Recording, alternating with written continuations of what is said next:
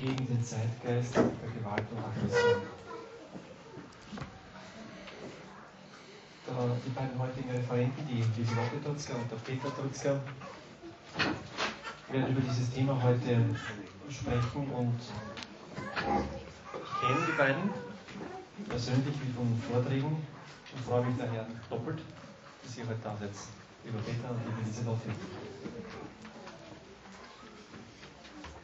Warum ihr besonders dazu, ich denke, befähigt seid, über das Thema zu sprechen, ist natürlich, weil ihr selbst einerseits Familie seid und Familie habt. Ihr habt selbst einfach einige Kinder.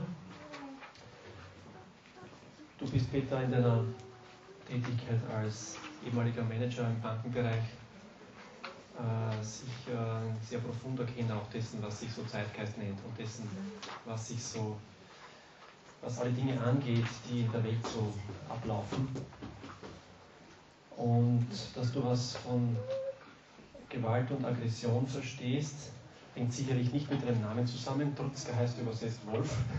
Und wenn der Wolf über Aggression spricht, macht er sicher sehr kompetent.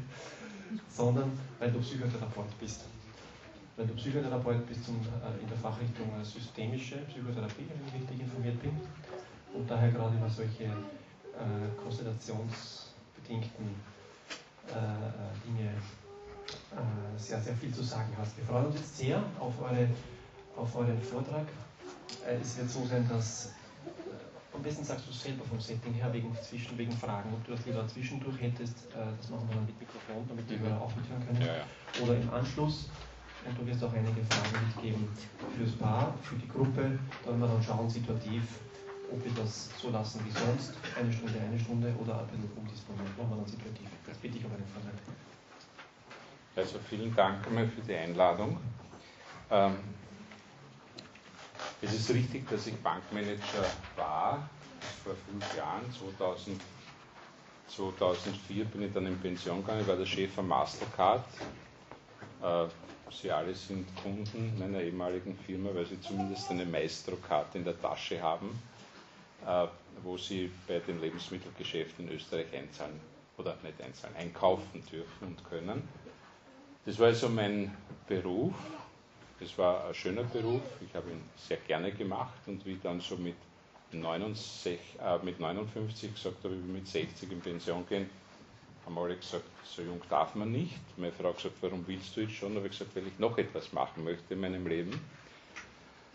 Und zwar habe ich beschlossen, ungefähr zwei Jahre bevor ich in Pension gegangen bin, dass ich noch eine Psychotherapieausbildung mache, weil mich Menschen immer interessiert haben. Ich habe 30 Jahre im Management mit Menschen gearbeitet.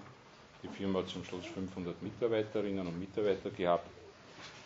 Und diesen Traum, Psychotherapeut zu werden, habe ich mir verwirklicht und bin also seit fünf Jahren, also seit ich in Pension bin, habe zwei Jahre vorher schon begonnen, seit fünf Jahren Psychotherapeut in freier Praxis. Man darf also noch zwei bis drei Jahren äh, unter Supervision und dann natürlich also normal arbeiten. Es ist auch richtig, dass ich systemischer Psychotherapeut bin. Was nicht richtig ist, dass mein Name übersetzt Wolf heißt. Äh, das ist ein sinnvolles, ein tschechischer alter Name. Äh, der Johannes hat wahrscheinlich deswegen Wolf gesagt, weil auf meiner Visitkarte als Psychotherapeut der weiße Wolf von Schönbrunn drauf ist. Und diese Visitkarten sind bei meiner Frau. Äh, sie liegen dort bei ihr, wenn Sie rausgehen und eine haben wollen. Gerne. Ich sage das nicht deswegen, weil ich Klienten brauche. Ich habe genug. Ich muss aufpassen, dass ich auch meine Pension genieße und nicht so viele Klienten habe. Äh, ich sage das deswegen, weil ich und natürlich auch meine Frau, weil wir euch, Ihnen gerne zur Verfügung stehen, auch nach diesem Vortrag, äh, wenn Sie uns anrufen, wenn Sie mit uns zusammentreffen wollen. Äh, ich glaube, das Wichtige bei diesem Thema ist nicht, dass man einen Vortrag hört. Das Wichtige ist bei diesen Themen, dass man es lebt. Und da können heute, halt, und ich weiß, wovon ich spreche, von vielen Klientinnen und Klienten, und da können halt Schwierigkeiten auftauchen, und da stehen wir Ihnen selbstverständlich zur Verfügung. Also wenn Sie uns anrufen, mit uns zusammentreffen wollen, wenn wir uns so treffen, äh, kein Problem. Und deswegen äh, habe ich hier meine Visitkarten und Sie können die mitnehmen.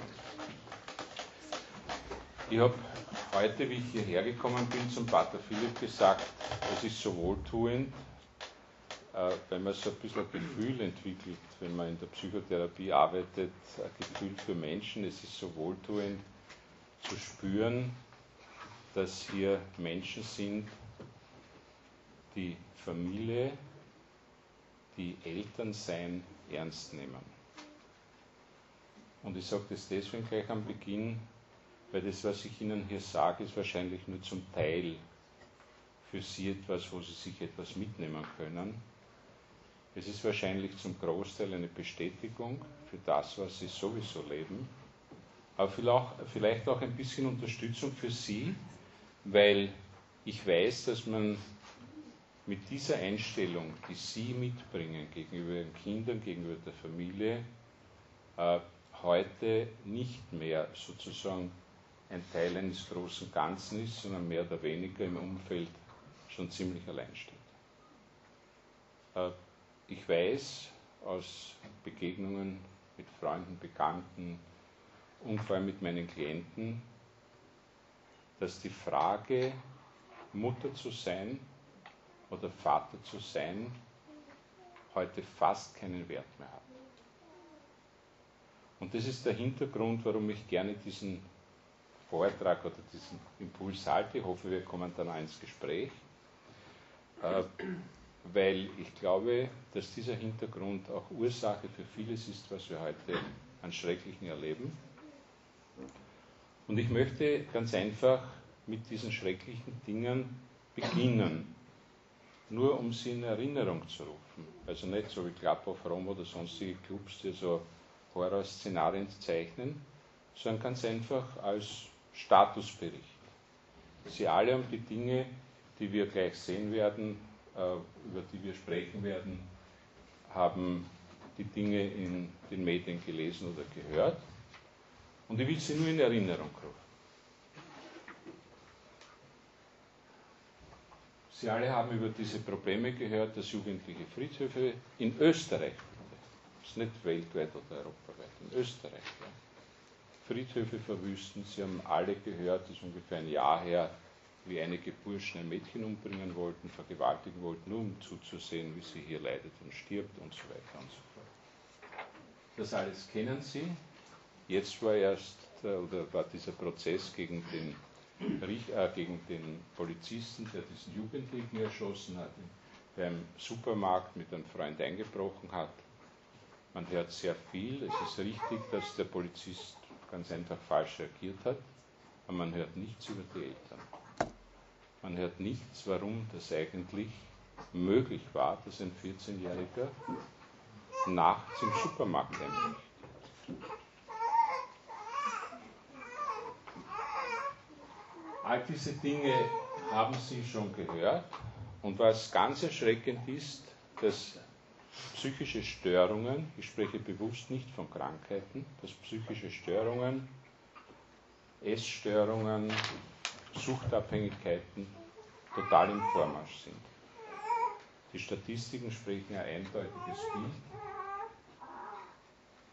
Das sind Dinge, die aus meiner Sicht vollkommen unbegreiflich sind, wenn wir uns den Hintergrund einmal überlegen.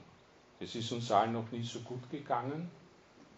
Es gibt eigentlich kaum große materielle Probleme. Und wir könnten eigentlich alle sehr glücklich leben, gemessen an dem, was Generationen vor uns gehabt haben.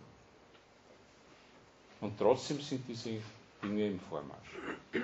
Und ich möchte mit Ihnen zuerst einmal ein bisschen darüber sprechen, warum ist das so? Ich möchte nicht über Schuld sprechen. Ich möchte nicht darüber sprechen, dass Eltern irgendwo Schuld haben. Sondern ich möchte nur darüber sprechen, dass es ganz eindeutige Gesetzmäßigkeiten auf dieser Welt gibt, wenn Sie so wollen, gottgewollte Gesetzmäßigkeiten, und dass es nicht der liebe Gott ist, der Dinge zulässt, sondern dass es wir Menschen sind, diese, die diese Gesetzmäßigkeiten nicht beachten. Ich möchte mit Ihnen über einige Dinge sprechen, die aus meiner Sicht eben Ursache, nicht Schuld, die Ursache für all das ist, was ich Ihnen in den ersten zwei Folien, und ich habe das auch in die Unterlage gegeben, gezeigt habe. Und für die, die draußen sind, es sind noch genug Handouts da, es kann sich jeder sein Handout mitnehmen. Normalerweise, wenn ich ein Referat halte oder auch ein Seminar halte, also ich bin äh, auch im Auftrag der Erzdiözese unterwegs, für Priester ein bisschen einen Input zu halten, das sind immer so drei Tagesseminare. Ich habe einen Auftrag einer Ausbildung, eines Ausbildungsinstitutes für Handelsakademie-Professoren. Und immer wenn ich also da Vorträge oder Referate oder Seminare halte, sage ich, gleich am Beginn bitte den Stein des Weisen gibt es nicht oder der Weisen, ich kann Ihnen nur ein bisschen was erklären, damit Sie etwas leichter machen können, damit Sie vielleicht im Management ein bisschen erfolgreicher sind, damit Sie äh, Ihren Beruf besser ausführen. Hier bin ich der Meinung, dass es den Stein des Weisen gibt und dass die Dinge, die hinter all diesen erschreckenden Erscheinungen stecken, eigentlich alle wissen, vollkommen klar sind in der Psychologie vollkommen klar sind, aber nicht und nie beim Namen genannt werden. Und ich will Ihnen jetzt nur fünf Felder aufzeigen, die aus meiner Sicht, und das ist nicht alles, ja, die aus meiner Sicht wesentlich eben Ursache sind. Das eine ist einmal die Frage, wie gehen wir damit um, dass wir, wenn wir einmal zusammenkommen als Mann und Frau, wenn wir uns verlieben, wenn wir heiraten, dass wir miteinander Kinder wollen. Ist das eine Frage, wo der eine sagt, ich will unbedingt ein Kind, die Frau sagt, äh, nur dann ist man gesamtheitlich eine Frau, wenn man Kinder kriegt? Oder ist es eine Frage des Paares? Wo man sagt, ich möchte mit dir ein Kind. Diese Verbindung zwischen uns zwei, das muss ein Wahnsinn sein.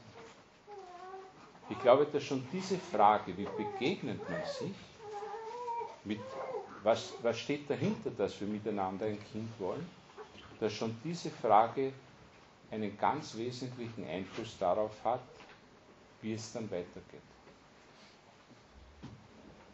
Das zweite ist, wenn, das, also heute Gott sei Dank kann man bei der Geburt dabei sein, wir haben drei Kinder, Kinder, drei Erwachsene sind in ihrem Alter zum Teil drei erwachsene Söhne. Äh, damals durfte man bei der Geburt noch nicht dabei sein, heute ist das möglich, Gott sei Dank. Und ich finde, dass diese Möglichkeit ein sehr positiver Beitrag für alles weitere ist. Aber dann beginnt die nächste Frage, wie begegnen wir unserem Kind in den ersten zwei Lebensjahren? Wir wissen, alle Psychologen wissen das, dass die ersten zwei Lebensjahre eine sehr große Bedeutung in der Entwicklung von Menschen haben. Wir wissen, dass statistisch gesehen, also man darf das jetzt nicht genau zwei Jahre, es können zweieinhalb sein oder ein Dreiviertel, statistisch gesehen der Mensch die höchste Aggressivität mit zwei Jahren hat. Und dass dann die Aggressivität langsam abnimmt, wenn in der Familie alles gut läuft. Das wissen wir. Und es ist kein Zufall, dass gesetzlich vorgesehen ist, dass jemand zwei Jahre lang in Karenz gehen darf. Das ist kein Zufall. Und Österreich hat hier eine Vorreiterrolle übernommen. Wir waren einer der ersten Staaten, die diese zwei Jahreskarenz eingeführt und ich muss Ihnen leider jetzt etwas sagen, was vielleicht die Damen nicht gerne hören. Es gibt einen klaren Zusammenhang zwischen späteren, ab der Pubertät beginnenden Auffälligkeiten in Richtung Aggression und der Frage, ob die leibliche Mutter und nur die leibliche Mutter zwei Jahre für das Kind ausreichend zur Verfügung gestanden ist. Die Dinge sind im Detail noch nicht erforscht, aber es geht hier um Körperkontakt, es geht um Geruch, es geht darum, das Kind sehr viel bei sich zu haben, körperlich.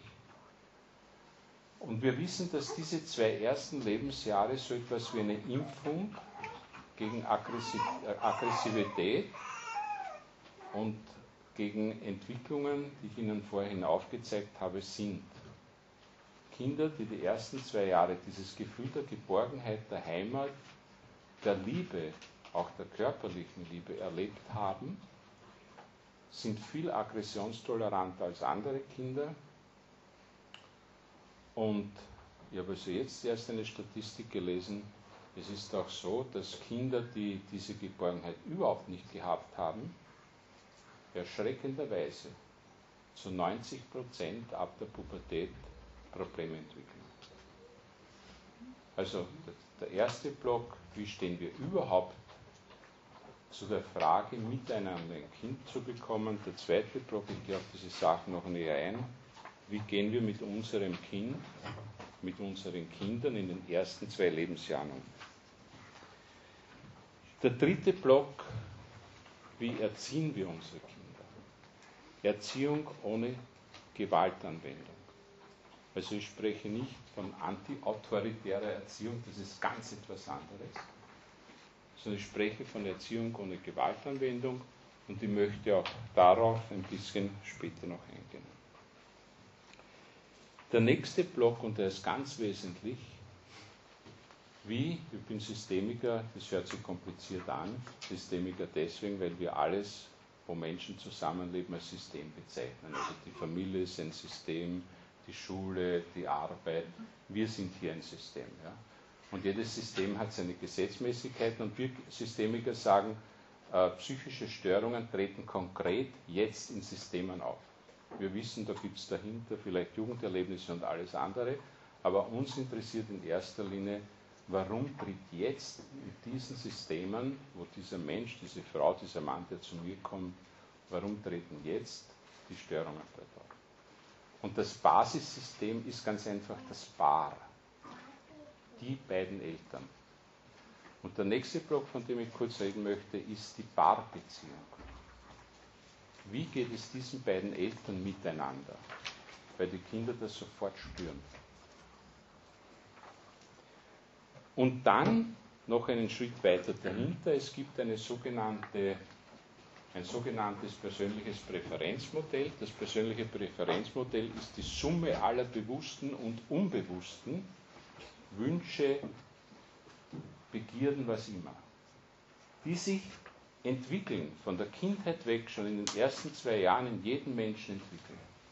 Und die Frage der Realität, der Lebensrealität jetzt, und dieser bewussten und unbewussten Wünsche ist ganz wesentlich, ob es uns gut geht oder nicht. Vollkommen klar. Diese persönlichen Referenzmodelle sind sehr gut untersucht. Und wenn wir ein Gutachten abgeben müssen, also ich bin zum Beispiel Gutachter für Eheannullierungen im Diözesangericht, dann geht es im Wesentlichen zuerst einmal zu schauen, wie schauen eigentlich diese persönlichen Refer Referenzmodelle der betroffenen Menschen aus. Und das ist also noch dahinter. Das heißt, wie schauen eigentlich die Wünsche, die Vorstellungen, wie gesagt, auch die unbewussten der Eltern aus. Und dann gibt es so ein Netzwerk über die Familien drüber, über das möchte ich auch noch sprechen, nämlich den Familienlebenszyklus. Auch der ist recht gut erforscht. Da gibt es äh, Stationen, diesen Familienlebenszyklus, über den möchte ich auch noch sprechen, die ganz, ganz wichtig sind. Und Sigmund Freud, der Begründer der Psychotherapie in Österreich, hat gesagt, eine Station in diesem Familienlebenszyklus, das sind immer die Übergänge von einer Phase zur anderen, ist dann bewältigt, wenn die Eltern wieder voll arbeits- und liebesfähig sind. Das ist im Wesentlichen das, was ich mit Ihnen besprechen möchte. Ähm, ich möchte ganz zum Schluss auch noch einen Traum von mir ein bisschen in den Raum stellen. Ich habe vorhin gesehen bei der Andacht, wie begeisterungsfähig Sie alle sind. Vielleicht kann ich Sie ein bisschen für meinen Traum begeistern in Bezug auf Familie. Ich möchte jetzt Ihnen ganz kurz, das sind also natürlich ist das nicht umfassend, sondern das sind nur so Zusammenstellungen aus meiner Erfahrung als Psychotherapeut, aus der Literatur, ganz kurz so die Erlebniswelt einmal der Eltern darstellen, wie ich sie erlebe. Nicht ihre Erlebniswelt, ich weiß das schon. Ja. Der Erlebniswelt der Eltern, wie ich sie erlebe, wenn schon so kleine Probleme auftauchen. Erschreckenderweise Kinder, die auffällig sind in Schulen, niemand weiß, wie man damit umgeht. Das erste ist, dass Eltern, die in solchen Situationen sind, die Kinder in erster Linie als Belastung empfinden. Ja, natürlich sind Kinder eine Belastung. Ich bin nicht unrealistisch. Ich weiß das auch aus eigener Erfahrung. Ja. Aber das kann nicht die, der überwiegende Zugang zur Frage, wie sind unsere Kinder sein. Also in dem Augenblick, wo das Gefühl dominiert in einer Familie, Kinder sind eine Belastung, in dem Augenblick ist etwas schiefgelaufen. Das nächste ist so die Frage meiner, meiner eigenen Zeit, die Verfügung über sozusagen meinen Freiraum. Ich habe bei Rate Maria einmal zu einem ähnlichen Thema einen Vortrag gehalten und gesagt, natürlich verändert sich gravierend etwas, wenn man Kinder bekommt. Also bei Frauen besonders, aber auch bei den Männern. Also man kann dann nicht mehr so der Egoist sein, der sich jede Woche mit seinen Freunden trifft, wenn das halt in der Familie nicht geht, ja, wenn Kinder da sind. Also die Frage, ich habe so überhaupt keine Zeit mehr für mich. Was leider sehr häufig vorkommt, und das höre ich sehr oft von Frauen, dass Frauen sich total allein gelassen fühlen. Die Männer machen zwar heute schon, hoffe ich zumindest, also bei Ihnen sicher, machen schon sehr viel Hausarbeit ja, und helfen damit. Aber in der Frage der Kinder des Umgangs mit, kind, mit den Kindern, der Erziehung, schon beim Wickeln und so weiter, fühlen sich sehr viele Frauen alleingelassen. Ja. Und, und auch das ist ein wichtiges Thema und auch das höre ich immer wieder. Es gibt aber auch das Umgekehrte, vor allem in Patchwork-Familien. Sie sind ja wahrscheinlich oder ziemlich sicher davon nicht betroffen, dass dann die Aussage dominiert, das sind meine Kinder und du hast da ganz einfach nichts reinzureden. Das passiert aber sehr oft auch in Familien, die keine Patchwork-Familien sind, dass jemand, sehr oft die Frauen, aber es kann auch der Mann sein, so das Gefühl hat, er hat ausschließlich oder sie hat ausschließlich die Verantwortung, was die Kinder zu tun haben. Und dann und da komme ich dann vielleicht darauf zu sprechen, wenn ich über diese Erziehung ohne Gewaltanwendung spreche, so irgendwo der Gedanke, die Kinder haben das zu tun, was ich sage. Ja. Vielleicht schauen wir uns bei diesen Fragen, wie sehen, ja, noch etwas vom Setting, du hast es angesprochen, Johannes, bitte fragen Sie mich gleich. Ja, also ich weiß schon, dass ich immer ein bisschen, gerade bei dem Thema, das mich interessiert, so ein bisschen einen Treif hineinbringe. Das soll Sie nicht davon abhalten, Fragen zu stellen. Ja. Fragen Sie mich gleich, wenden Sie gleich etwas ein. Also ein Gespräch mit Ihnen ist mir viel lieber, als wenn ich da stehe und diese Folien vortrage. Die muss ich auch überhaupt nicht vortragen, wenn wir irgendwo hängen bleiben. Ja. Also mir ist viel wichtiger, mit Ihnen das zu besprechen, was Sie wirklich interessiert. Aber vielleicht bei dieser Frage Erlebniswelt der Eltern äh, die Beziehung im Basissystem. Also das heißt die Beziehung zwischen äh, Mutter und Vater. Die Natur hat das so eingerichtet, dass die Frauen, und ich habe das nicht von ungefähr gesagt, in den ersten zwei Jahren plus minus ein paar Monate gar nicht anders können, als ihre volle Priorität oder sagen wir so, den großen Teil ihrer Priorität den Kindern zuzuwenden dass das in einer Beziehung, in der nicht wirklich ein tiefes Verständnis dafür da ist, Probleme macht, ist auch klar. Ja, denn der Mann, der sozusagen bisher die Priorität der Frau hatte und sich dabei sehr wohl gefühlt hatte, muss jetzt zur Kenntnis nehmen, ich bin nicht mehr die Nummer eins. In dieser Phase wirklich Appell an alle Männer, bitte verstehen Sie das. Ich weiß schon, bei Ihnen, das ist wie Wasser in die Donau tragen, aber vielleicht auch, aber vielleicht auch in ihrer Umgebung, wenn sie Freunde haben und der sagt, meine Frau hat überhaupt keine Zeit und so weiter. Vielleicht denken Sie ein bisschen an das, was ich jetzt gesagt habe, dass das ist von der Natur so eingerichtet, ist auch vernünftig und ganz, ganz wichtig für die spätere Entwicklung ihrer Kinder. Ja, dass die Frauen hier die Priorität ändern. Und jetzt Appell an die Frauen, bitte nach diesen zwei, drei Jahren, vielleicht vier maximal, ändern Sie Ihre Priorität wieder. Es hat keinen Sinn zu glauben, okay, ich muss jetzt immer die Mama sein, mein Mann kommt schon zurecht. Ich vergleiche das immer, äh, wenn Sie in ein Flugzeug fliegen, das Sie sicher schon öfter gemacht haben, und es werden dort diese Sicherheitsdinge präsentiert und dann sagt es ein hübsches Stewardess oder was immer, oder heute schon der Lautsprecher, also bei Druckabfall bitte sehr, da fallen diese Masken herunter, ziehen Sie die Masken zu sich, fixieren Sie die mit dem Band und dann helfen Sie den Kindern. Warum ist es so? Es hat ja gar keinen Sinn, wenn man das nicht macht und schon halb tot ist, ja, den Kindern zuerst zu helfen. Und dabei ist man schon halb tot und kann dann den Kindern überhaupt nicht mehr helfen oder sich selbst nicht. Und genau das Gleiche gilt ganz einfach für diese Basisbeziehung. Wenn Sie Ihre Basisbeziehung nicht wieder hinbringen, ja, weil in diesen zwei Jahren ist eben die Beziehung etwas anders. Da hat die Priorität nicht die Paarbeziehung.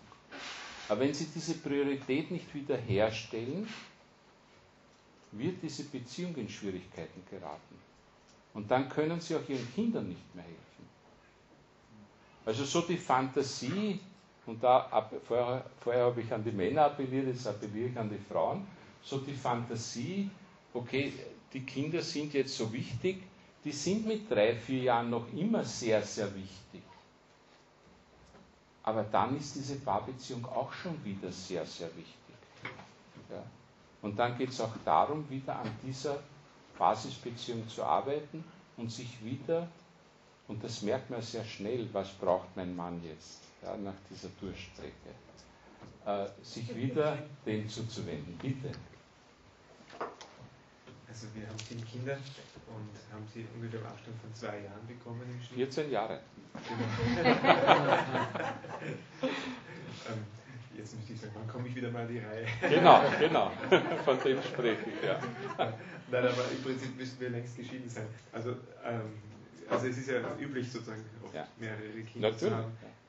Da muss man sozusagen auch andere Wege oder, oder ja. ähm, Prioritätensetzungen so zwischendurch. Also ich fühle mich ja zum Beispiel muss ich ehrlich sagen, nicht so vernachlässigt, obwohl ich das auch gut spüre, sozusagen, diese Prioritätenverschiebung immer wieder.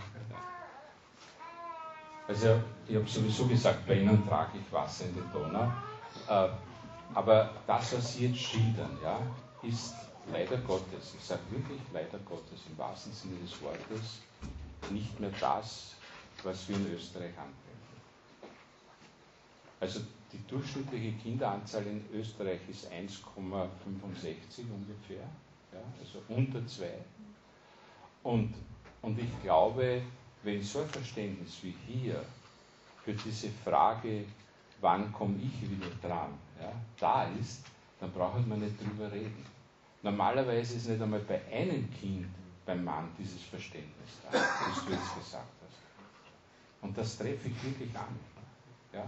wo Männer schlicht und einfach, ohne darüber nachzudenken, eifersüchtig sind. Das wird nicht ausgesprochen. Ja, und es ist nicht von ungefähr, dass sehr viele Scheidungen dann, oder die Ehe dann, zu, äh, dann kriseln, wenn das erste Kind kommt. Ja, also das, was du sagst, ist herrlich und einmal, ich, ich weiß, dass das sowieso hier gut ankommt. Aber nochmal, wenn Sie mit Freunden sprechen oder wenn Sie äh, sozusagen in Ihrer Umgebung ein bisschen, wenn dieses Thema kommt. Ja. Es ist eben ganz wichtig, dass die Männer hier kapieren, dass die Frauen nicht böse sind oder jetzt das Kind lieber haben als den Mann, sondern dass das so notwendig ist, dass das so eingerichtet ist.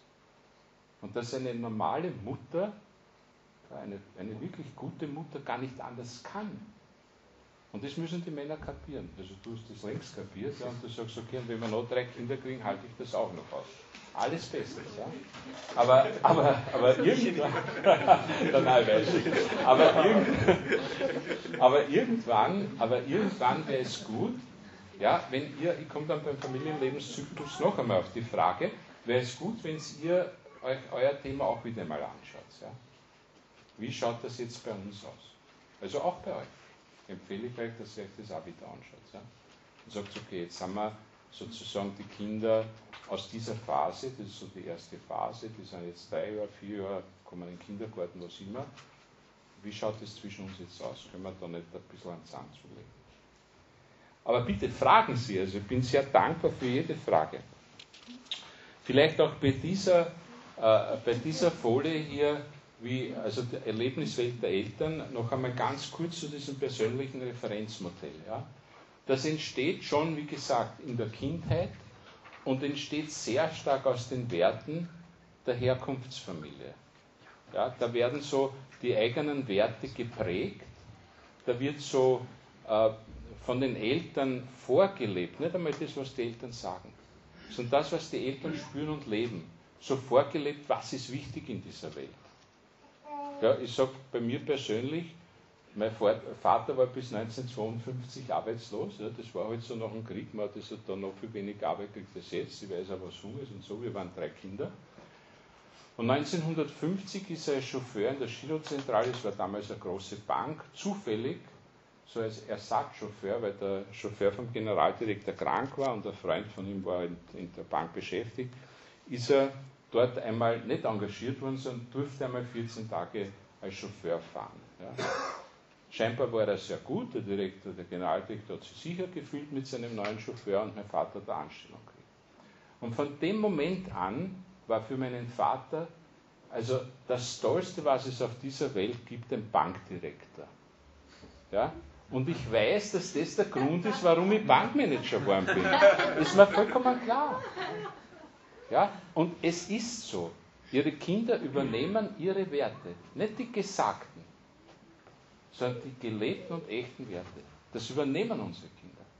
Ja? Und deswegen ist dieses, und so entsteht auch dieses persönliche Referenzmodell von jedem. Ja? Also wir haben alle gehört, das war in Deutschland, der Bursche, der da in die Schule gestürmt ist und dort herumgeschossen hat, wie viele Tote weiß ich jetzt nicht mehr auswendig, und wir haben gehört, das war das einzige Mal, dass ich über Eltern was gehört habe in dem Zusammenhang, dass der Vater ein Waffennarr war. Das berichtet worden damals. Ja? Also diese Dinge, ich, ich spreche noch einmal, ich spreche nicht von Schuld, ich spreche von Gesetzmäßigkeit. Okay. Ja, so sind es die Eltern, wie sind es die Kinder?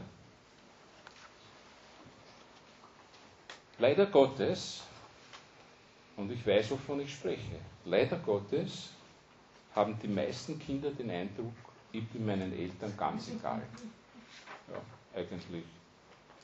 Ich soll nicht schlimm sein, das ist es aber schon. Ja. Aber sonst bin ich ihnen egal. Leider Gottes ist es so, dass die meisten Eltern aus Sicht des Kindes keine Zeit haben für das Kind. Und hier geht es nicht nur um Quantität. Hier geht es nicht nur darum, dass man mit den Kindern viel Zeit verbringt, sondern es geht auch um Qualität. Dass die Kinder spüren, jetzt sind meine Eltern bei mir. Also selbst wenn man miteinander, sage ich einmal, jeden Tag fünf Stunden mit den Kindern, aber vor dem Fernseher verbringt, dann ist das null. Ja? Also es geht hier wirklich nicht nur um Quantität. Bitte fragen. Ich weiß, dass ich, das Thema bewegt mich. Ja? Also ich weiß, dass ich hier sehr, äh, sehr viele Emotionen hineintrage, aber das soll Sie nicht daran hindern, Fragen zu stellen. Das nächste ist, dass natürlich die Kinder sehr oft sagen, die Eltern verstehen mich nicht, mir ist Fahrt und flüchten dann in Computerspiele oder sonstige Tätigkeiten. Warum sagen die Kinder, die Eltern verstehen mich nicht? Ich meine, das war bei meinen Eltern genauso und das war bei den Großeltern genauso, weil immer die nächste Generation in irgendeiner Form eine andere Welt ist. Ja? Und das müssen wir einmal begreifen. Wir müssen einmal begreifen, dass die Generation nach uns, also unsere Kinder, eine andere Welt vorfinden und haben. Und wenn wir nicht in diese Welt der Kinder einsteigen, werden die nie das Gefühl entwickeln, dass wir sie verstehen. Wir können nicht erwarten, dass die Kinder unsere Welt übernehmen. Das ist noch nie auf dieser Welt passiert und wird noch nie passieren. Bitte.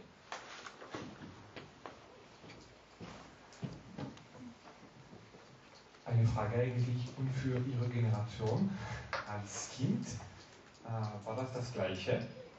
Oder ist es wirklich neu, Nein. dass die Kinder so denken? Nein. Also das war das Gleiche. Mein typisches Beispiel Musik, ja. Also wenn Sie denken, in meiner Zeit ist es so, so Rock'n'Roll und so, ja, das haben die Eltern überhaupt nicht verstanden. Ich sage das nur als Beispiel jetzt. Und das war auf dieser Welt immer das Gleiche. Und die Eltern, die gesagt haben, okay, ich verstehe diese Musik nicht, das ist ein Wahnsinn, das ist ja nur mehr Negermusik, so habe ich es auch gehört. Ja? Die Eltern haben ihre Kinder wirklich nicht verstanden. Und dann hat es andere Eltern gegeben, die haben sich das halt einmal angehört, sind mit ihren Kindern irgendwo hingegangen und dann haben die ein bisschen begriffen, was sie da abspielt. Ja? Also das war immer so und wird auch immer so sein. Äh, was ich nur sagen möchte, ist, dass wir nicht erwarten können, dass sozusagen die Kinder sich an unserer Welt orientieren, wenn wir die Kinder verstehen wollen, sondern wir müssen in die Welt der Kinder einsteigen. Das heißt nicht unsere Werte aufgeben. Das heißt nur in diese Welt einsteigen, sich dort hinein verführen lassen und zu schauen, was empfinden die dabei? Warum sind die so? Und dann werden die Kinder plötzlich sagen, Feuer, war ein super Papa. Ja. Also es geht hier wirklich um die Frage, dass die meisten Kinder das Gefühl haben, meine Eltern verstehen mich nicht. Und das ist nichts Böses. Bitte, Entschuldigung. Ja? Da fällt mir jetzt spontan ein, die heutige Thematik, dass ich glaube, Kinder im Schnitt fünf Stunden pro Tag vor dem, vor dem äh, Bildschirm sitzen, sei es Fernseher und großteils bereits Internet, glaube ich, genau. Videospiele. Das ist die Welt der, von heute und der heutigen Kinder.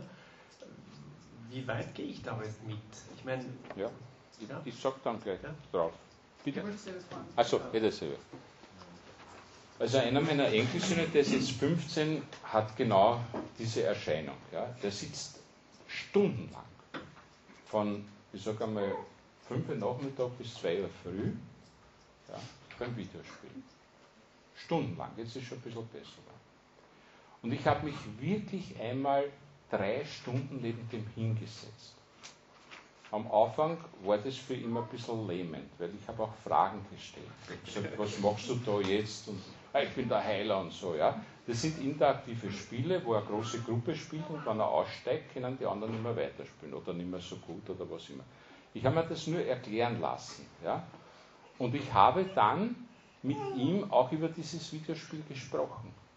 Ja und habe gesagt, du, ich verstehe das schon, ich hätte das auch gerne einmal spielen, sicher bin ich nicht so super wie du, aber ich glaube, zehn Stunden, das, da war man fad, du machst immer dasselbe. Also auch ganz einfach mit ihm drüber sprechen. Ja.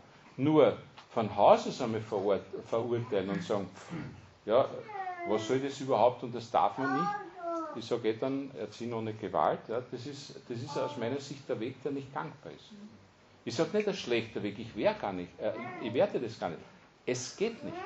Ja? Nicht einsteigen, nichts darüber wissen und dann sagen, Blödsinn. Für mich stellt noch ein bisschen sich mehr die Frage nach den Grenzen, also gerade was Musik betrifft oder so. Ähm, ich habe das Gefühl, in unserer Generation war das noch nicht so fürchterlich äh, verdorben und gefährlich für die Kinder, auch gerade was Gewalt betrifft oder was sich die ganze Heavy Metal Szene, Satanismus und so. Wo sind da die Grenzen, wo wir sagen, äh, wir müssen die Kinder eigentlich beschützen davor und verbieten es deshalb oder sagen deshalb, nein, ich will nicht, dass du das hörst, auch wenn es cool ist oder wenn es die anderen hören oder sonst was. Äh, nein, das will ich einfach nicht. Ich verstehe, dass dir das gefällt, das klingt verführerisch, aber ich will es nicht. Wo ist da irgendwie die Grenze? Also bei der Antwort auf diese Frage möchte ich sehr differenzieren. Ja? Also ich komme dann noch auf diese Frage Erziehen ohne Gewaltanwendung. Und zwar möchte ich differenzieren zwischen der Zeit bis zur wirklichen Pubertät, also nicht vor Pubertät, ja, sondern wirkliche Pubertät und der Zeit davor. Das ist natürlich bei jedem Kind anders und man merkt es. Ja. Also wenn ein Kind einmal in die Pubertät reinkommt, ich, ich sage dann ein Beispiel aus unserer Familie genau zu dem Thema, ja, dann wird es schwierig zu sagen, ich möchte das nicht und du drehst den Fernseher ab oder du hörst die Musik. Vorher geht das noch. Vorher kann man sagen, aus den und den Gründen glaube ich, das ist für dich nicht gut.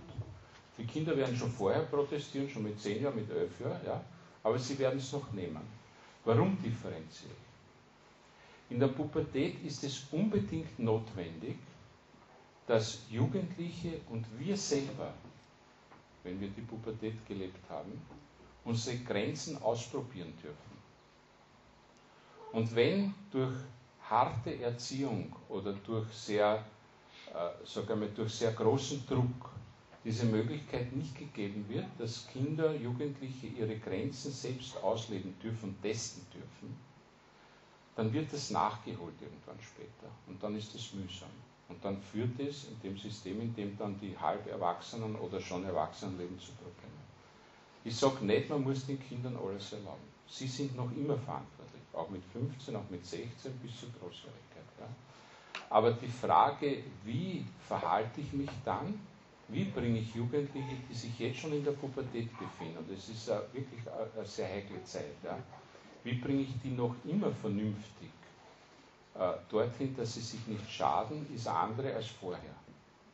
Ich sage Ihnen das Beispiel vielleicht gleich. Also unsere drei Buben sind ziemlich eng beieinander, wir haben Zwillinge und der Ältere war 18, äh, 18 Monate, wie die aufs Welt gekommen sind. Also sie sind sehr eng beieinander. Ja. Und das war schon am Beginn der Pubertät und da wollten sie sich unbedingt einen Film anschauen. Ich weiß nicht, was da überhaupt dahinter war, ein bisschen Sexualität, Gewalt, was immer. Wir beide wussten ungefähr, dass der Film nichts ist für die Kinder und haben gesagt, wir wollen nicht, dass ihr euch diesen Film ansetzt. Das war aber bereits in einem Alter, wo die doch schon in der Pubertät waren. Und die haben gesagt, wir wollen uns den ansehen und haben sich dort ins Wohnzimmer gesetzt und den Fernseher aufgedreht. Darauf sind wir beide schlafen gegangen. Wir haben uns ganz einfach niedergelegt. Und dann haben wir nach, einer, nach 10 Minuten, Viertelstunde, also nicht alle gleichzeitig, ja, haben wir gemerkt, dass einer nach den anderen gegangen ist und der Letzte den Fernseher abgedreht. Und die haben sich den Film vielleicht, das ist real, meine Frau sitzt hier, die haben sich den Film vielleicht eine halbe Stunde angeschaut. Ja? Und, und die redet dann eh noch ein bisschen über das Erziehen ohne Gewalt. Und, und da muss man wirklich jetzt differenzieren. Ja? Und bei noch, Sie haben noch etwas, möchte ich Ihnen schon sagen. Sie haben schon recht, dass es auch sowas wie eine Notbremse gibt. Also dort, wo ich wirklich sage, das kann ich nicht mehr vertreten, aber an der jetzt seine Grenze austesten muss, ich kann das nicht mehr, dann kann man es nicht mehr vertreten und dann muss man in der Verantwortung als Eltern sagen, nein, das geht nicht. Also bin ich schon bei Ihnen. Ja. Aber, aber hier selber überlegen, tue ich das jetzt nur, weil es sich nicht so gehört oder tue ich das wirklich, weil es dem Kind schadet? Und ich bin sehr gegen Heavy Metal. Ja. Aber ich weiß nicht, wie groß der Schaden ist. Ob der Schaden, wenn ich jetzt mit Brutalität oder mit Machtanwendung, nicht mit Machtanwendung das Abdrehen nicht größer ist. Und ob sie es nicht gerade deswegen dann im Geheimen tun. Ich sage das offen, ja, ich bleibe offen. Ja, in der Pubertät. Nein, nein, in der Pubertät. Vorher ist klar. Nein, vorher sage ich bitte, das wird abgedreht und dreh's ab. Also ich muss sagen, wir sind schon sehr streng, was ähm, unseren ältesten Sohn, der ist 16, und wir spüren richtig, wenn wir ihm wirklich freilassen würden, würde er gern so wie alle oder viele Freunde unbegrenzt am Computer sitzen. Und wenn ich dann doch mal schwach werde und ich erlaube ihm ein bisschen mehr oder, oder lasse mal wirklich mal voll ähm, machen, was er will, dann, dann spürt man, dass, dass eine Sucht sich entwickelt ich denke schon, man muss begrenzen, um, um diese Droge, würde ich sagen. Ich bin jetzt ganz schlimm zu ja. die, Sucht, die Sucht aus meiner Sicht, also ich zeichne nicht schwarz-weiß, ich weiß das. Die Sucht aus meiner Sicht kann sich deswegen oder könnte sich deswegen entwickeln, weil sie kein Vertrauen signalisieren. bin ganz schlimm, ich weiß. Wenn Sie vertrauen, das ist eine große Überwindung. Aber wenn Sie langsam, nicht bei dem Thema jetzt, das ist schon zu weit, ja, aber wenn Sie langsam beginnen, Vertrauen zu entwickeln und das auch hinüberspielen, dann wird sich keine Sucht entwickeln. War schon das jetzt ganz schlimm und böse Ja. Also das Erste, was unsere Kinder brauchen, ist unser Vertrauen. Das, ist, das, das steht über alles drüber, kommen gleich zu Ihnen. Und ich sage das deswegen, weil ich wirklich versuche, auch meinen Glauben zu leben. Und weil ich sage, das ist auch genau das, was uns Gott entgegenbringt. Wir können uns selber umbringen, wir können andere umbringen. Ja, aber Gott bringt uns Vertrauen entgegen. Und deswegen sage ich es. Nicht jetzt als Psychotherapeut, auch als Psychotherapeut. Die Dame, als erst die, nein, als erst die Dame. Du hast es nicht gesehen, weil sie genau hinter dir ist. Ähm, ich wollte dazu noch was sagen, eh zu dem ähm, mit den Computerspielen. Mein ältester Sohn hat eine Zeit lang sehr exzessiv Computer gespielt und ich war, da war er so 15, 16, der ist jetzt 20. Und äh, in dem Alter war es wirklich heftig und, ich mir gedacht, und das waren Spiele, wo ich nicht mehr einverstanden war. Ich habe das auch so teilweise so ein bisschen verfolgt und war ein bisschen ohnmächtig, immer wenn ich verboten habe, hat er es halt dann wieder gemacht oder heimlich gemacht und so. Und dann habe ich ihn lassen und mir gedacht, er muss, es hilft mir nichts. Ich muss da auch durch, es ist hart. Und er war dann einmal irgendwann wieder auf einer Wallfahrt in Medjugorje, keine Ahnung. Und dann kam er heim und dann hat er diese ganzen Computerspiele genommen und weggeschmissen. Und ich habe das Gefühl, es kam dann wieder so Phase mit Skirennen, also am Computer. Aber es war wesentlich harmloser sehr, sehr abgeschwächt und ist seither auch abgeschwächt und das möchte ich das bestätigen mit diesem Vertrauensschritt, dass der ganz, ganz, ganz wichtig ist, dass man den Kindern diese Erfahrungen, da muss man einfach wirklich sich fest am lieben Gott anhalten und, und an das Vor und beten und so, aber ich glaube, dass man Kindern das, das, diese Grenzerfahrungen schon teilweise nicht ersparen kann. Das war. Ja, also ich danke Ihnen für den Vortrag, aber ich persönlich würde ihn gerne doch zu Ende hören, damit ich weiß, was Sie wirklich da noch sagen wollen. Was ich zur Pubertät noch anmerken wollte, ist, dass ich eine Familie kenne, das heißt in einem größeren Familienverbund, die ihre Kinder so geführt haben, dass sie dass diese Kinder sich nicht orientiert haben an dem, was eben wir sehen und was unsere Kinder in der Schule miterleben müssen und also auch glauben, dann selber tun zu müssen. Und diese Kinder haben sich an ihren Eltern orientiert, weil sie die Pubertät irgendwie verstanden haben als Phase der Orientierung an den Erwachsenen oder Ausrichtung am Erwachsenwerden. Nicht unbedingt als Aggression oder als, als Widerstand oder ausprobieren müssen, sondern das Werden, das Verpuppen, das Ausschlüpfen. Und das war einfach so wunderbar zu sehen, dass ich mir gedacht habe, das müsste auch irgendwie erreichbar sein eigentlich dankbar, dass auch unsere Kinder relativ äh, harmonisch das schaffen. Aber es ist doch, glaube ich, das Umfeld sehr stark. Und wenn wir uns überlegen, ob wir doch auch ein Umfeld schaffen können, wo wir unter uns, das ist jetzt ein bisschen problematisch, das so zu sagen, aber ich finde es doch, wenn man in einer Gemeinschaft, in einer größeren lebt, wo sich die Kinder gegenseitig sehen können, dass was anderes noch wichtig ist als das Selbstverwirklichen oder das äh, bestimmte Musik hören oder so. Der Peter, glaube ich. Peter. Also. Ich möchte wissen, Sie haben gesagt, dass Sie einen großen Unterschied machen mit den Kindern, die schon in der Pubertät ja. sind und die, die noch nicht sind. Ja. Ähm, können Sie da sagen, warum? Vielleicht noch ein bisschen mehr? Ja. Gerne, Weil ich jetzt sagen würde, wir haben zum Beispiel einen Sohn, der wahrscheinlich von der Trotzphase direkt in die Pubertät gegangen ist, obwohl er nicht in der Pubertät ist. Nein, das heißt acht. Ach, aber, noch nicht in der ähm, Nein, eh. ähm, aber ich weiß, der ist einer, der glaubt, dass, dass Dinge hart sind, wenn er sich daran angestoßen hat. Ja? Und ihm die Dinge zu erklären, hilft ganz oft nicht, sondern muss sie erfahren. Und mhm. für uns ist es immer so die Frage, wie weit erlauben wir ihm die Erfahrung, obwohl wir wissen, dass er sich dabei blaue Flecken holt und wie weit muss ich ihn aber auch vor sich selber schützen. Und ich aber das Gefühl habe, dass das also wirklich vom Charakter des Kindes abhängt, weil die anderen sind nicht so. Mhm. Aber noch Okay, okay, ja, ja. Ah, nachdem jetzt, also die Frage möchte ich noch beantworten. Ich möchte dann vielleicht folgenden Vorschlag machen. Da ist auch die Frage und vielleicht da wegen äh, Rate Maria oder so. Ich, ich mache meinen Vortrag dann trotzdem fertig, aber wir gehen zu den Fragen zurück. Ja, das wäre mein, wär meine Vorstellung. Ja. Äh, vielleicht diese Frage. Warum mache ich so einen großen Unterschied? Äh, in der Pubertät passiert Folgendes. Die Menschen müssen sich, um selbstständig zu werden, äh, von den Eltern lösen. Also ich sage das jetzt sehr oberflächlich, wir schauen uns das später dann noch näher an. Nun, wenn Eltern besonders gut sind, liebevolle Eltern, dann ist dieses Lösen sehr schwierig. Wie soll ich mich von einer Mama lösen, die also alles super macht und so toll ist und die ich eigentlich verehre? Oder auch von einem Papa. Das ist sehr schwierig. Also dieser Loslösungsprozess, den wir aber brauchen, weil wir ganz einfach äh, sonst nicht einer Partnerin, einem Partner so zuwenden können, wie es notwendig ist, weil wir sonst immer das ganze Elternhaus mitnehmen. Ich weiß schon, ich sage das jetzt sehr oberflächlich. Ja?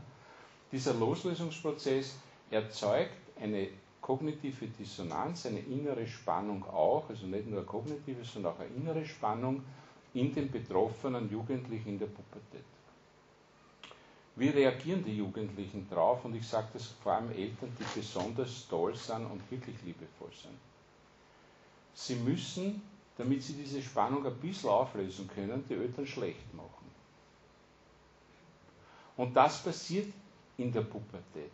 Das heißt, die Jugendlichen haben nicht nur das Problem, dass sie sich selber kennenlernen müssen, dass sie schauen müssen, was sind meine wirklichen Werte, was habe ich nur aufgesetzt, was sind meine wirklichen Fähigkeiten, was sind meine wirklichen Wünsche. Sie müssen in dieser Zeit, und deswegen differenziere ich so, sich auch, und das ist ein ganz schwieriger Prozess, sich auch abgrenzen, loslösen von den Eltern. Sie werden merken, dass Mädchen in der Pubertät nie mehr schmusen, sondern das sogar ablehnen. Ja, das ist ein Teil dieses Abgrenzungsprozesses. Die Väter sind dann ganz bäs. Das hat mit Sexualität nichts zu tun, sondern die sagen, wieso magst du mich jetzt nicht mehr? Ja, und wenn man es nur so angrenzt, stellt Jolly auf. Ich habe keine Tochter gehabt, aber ich weiß, dass das so läuft. Und daher beginnen die, die Jugendlichen in der Pubertät die Eltern schlecht zu machen. Das heißt, in der Auseinandersetzung, die vorprogrammiert ist dadurch, kämpfen die unter der Gürtellinie. Die wissen ganz genau, wie ich die Mama, wie ich den Papa treffen kann. Ja? Kinder, also Eltern von Ihnen, die Kinder in der Pubertät haben, wissen wahrscheinlich, was ich meine. Und, und dieses Kämpfen unter der Gürtellinie ja, erzeugt eine weitere Dissonanz. Die spüren ganz genau, dass das nicht in Ordnung ist. Die wollen das auch gar nicht. Ja, da gibt es aber etwas in der Entwicklung von Menschen, das ist halt ein bisschen stärker als das, was sie wollen. Ich sage dazu Gott sei Dank. Ja. In dem Fall schaut es schlimm aus, aber Gott sei Dank. Und, und deswegen differenziere ich. Das heißt, sie sind wirklich in Not. Und die sind dann besonders in Not, wenn sie ganz tolle, super liebe Eltern haben. Dann sind sie besonders in Not. Und sehr viele Eltern kommen zu mir und sagen, ich weiß nicht, ich habe Freunde und Bekannte, die haben sich nie um die Kinder gekümmert und das geht alles smooth und überhaupt kein Problem und die sind in der Pubertät. Naja, der zieht halt aus, aber da gibt's. Und bei mir gibt es so viel Streit und Kampf und so. Und ich sage den Eltern dann, warum das so ist. Und deswegen betone ich Pubertät und Vorpubertät oder bis zur Pubertät, weil dieses sich loslösen vorher nicht dazukommt. Ja, da probieren sie auch, wie Sie gesagt haben, da probieren sie auch schon aus. Nicht? Aber da ist, diese, da ist dieser innere Stress, äh, und das ist in unserer Natur, ja, dieser innere Stress, dass sie sich jetzt von tollen Eltern lösen müssen, noch nicht dabei.